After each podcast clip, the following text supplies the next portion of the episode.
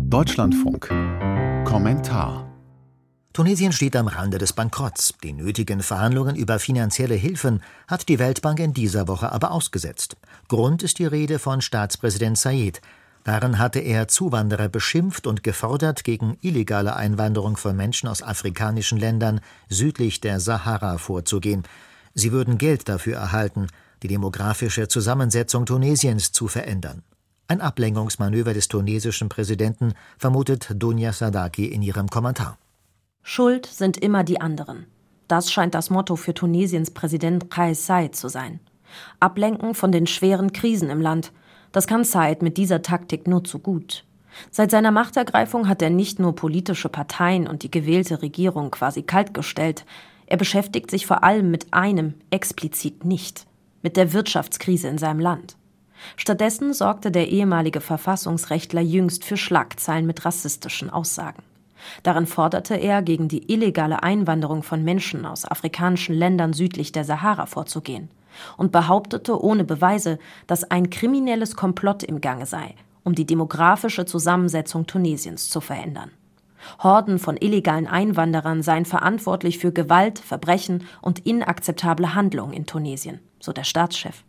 Was folgte, waren nicht nur eine große Demo gegen Rassismus und Faschismus und scharfe Kritik der Afrikanischen Union, sondern auch Gewalt gegen schwarze Migranten. Die beklagen Hass und Aggressionen gegen sie hätten seit der Äußerung zugenommen. Mehr noch, all das hat eine Ausreisewelle in Gang gesetzt. Botschaften aus Guinea, Mali, der Elfenbeinküste haben Rückflüge in die Heimatstaaten organisiert. So besorgniserregend die Rassismuseskalation in Tunesien ist. Präsident Said lenkt damit erfolgreich von Tunesiens Staatsversagen ab. Das Land steckt in einer schweren Wirtschaftskrise. Es droht ein Staatsbankrott. Nicht nur schwarzafrikanische Geflüchtete und Migranten, die auf ihrer Reise weiter Richtung Europa Zwischenstopp in Tunesien machen, wollen jetzt einfach nur weg, sondern auch junge Tunesier.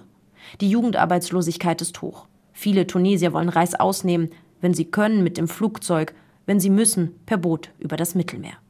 Tunesien ist gebeutelt von vielen Krisen. Terror brachte den wichtigen Tourismussektor fast zum Erliegen. Als er sich wieder einigermaßen berappelt hatte, sorgte die Corona-Pandemie für den nächsten Einbruch. Nun der Krieg in der Ukraine. Aber viele Krisen in Tunesien sind auch hausgemacht. Ein Beispiel. Auch ohne die direkten Auswirkungen der Ukraine-Krise blieben Lebensmittel in Supermärkten rationiert. Schon Ende 2021 konnte die Regierung das bestellte Getreide nicht bezahlen. Die EU schritt ein und half aus. Zahlreiche Regierungen haben es seit der Revolution nicht geschafft, wichtige soziale und wirtschaftliche Reformen voranzubringen.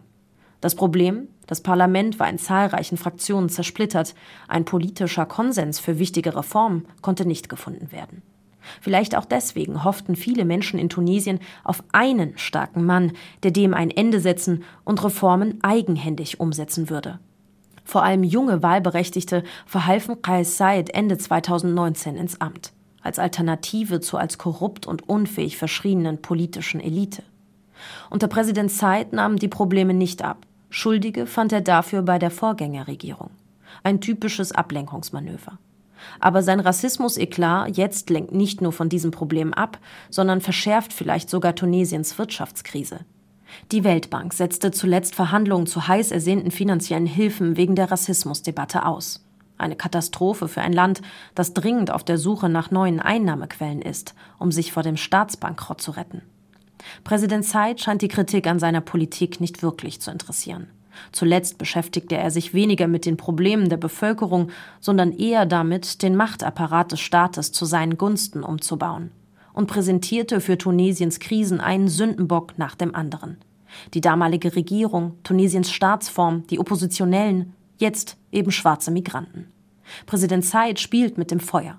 Lange hielten ihn Beobachter nicht etwa für einen neuen tunesischen Diktator, sondern einen ungeschickten Reformer, so die verzweifelte Hoffnung. Doch zunehmend steigt die Anzahl der Demonstrationen gegen seine Politik. Dieser Cocktail aus politischem Frust in Verbindung mit steigenden Preisen ist letztlich auch gefährlich für Said. Er hat wohl vergessen, dass ein ähnliches Krisengemisch vor zwölf Jahren der Zündstoff für die Revolution war.